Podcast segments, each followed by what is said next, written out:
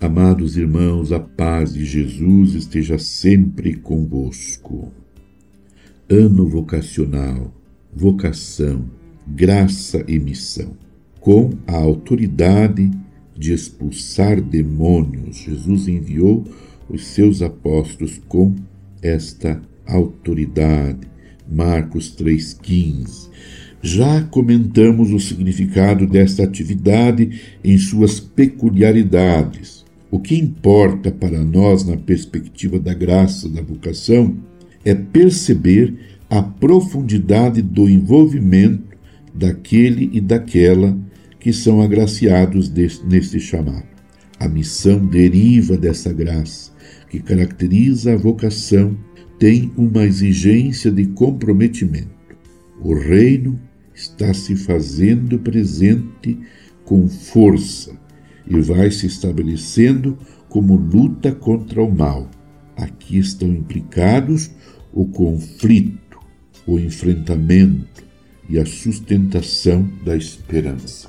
A resposta ao chamado de Jesus nos envolve em uma compreensão nova de toda a realidade com a qual nos sentimos profundamente comprometidos. Esse enfrentamento de tudo o que se apresenta como ameaça à existência da criação encontra sua motivação mais profunda no fascínio pelo bem. A resposta vocacional não gera uma pessoa amargurada e em estado de permanente conflito, mas alguém que age sob o impulso do amor. Dois elementos, portanto, podem nos ajudar em um adequado comprometimento vocacional diante da realidade do pecado e do mal, o horizonte e as atitudes. O que chamamos aqui de horizonte ou ainda de compreensão da realidade, podemos relacionar à categoria do Papa Francisco no Sínodo da Amazônia, o sonho.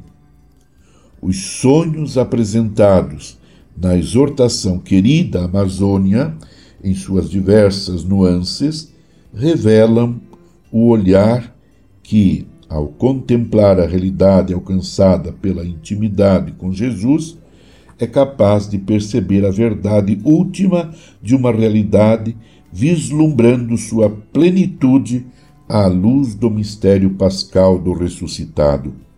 Neste sentido, sonhar com uma realidade na qual os pobres são incluídos e que se preserve a riqueza cultural, a beleza natural e se viva a experiência da comunidade eclesial segundo o seu rosto próprio, é, ao mesmo tempo, proclamação e compromisso. É profecia. Implica no enfrentamento de todos os mecanismos que ainda não permitem perceber essa realidade na ótica do reino. Irmãos e irmãs, permaneçamos unidos em oração com Maria, a mãe de Jesus, rezando a nossa vocação e rezando pelas vocações em geral, para que na igreja tenhamos operários suficientes para evangelizar, para sarar para curar, para libertar, para favorecer a liberdade e a alegria dos filhos e filhas de Deus. Abençoe-vos, Deus Todo-Poderoso, Pai e Filho e Espírito Santo. Amém. Você ouviu Palavra de Fé com Dom Celso Antônio Marchiori.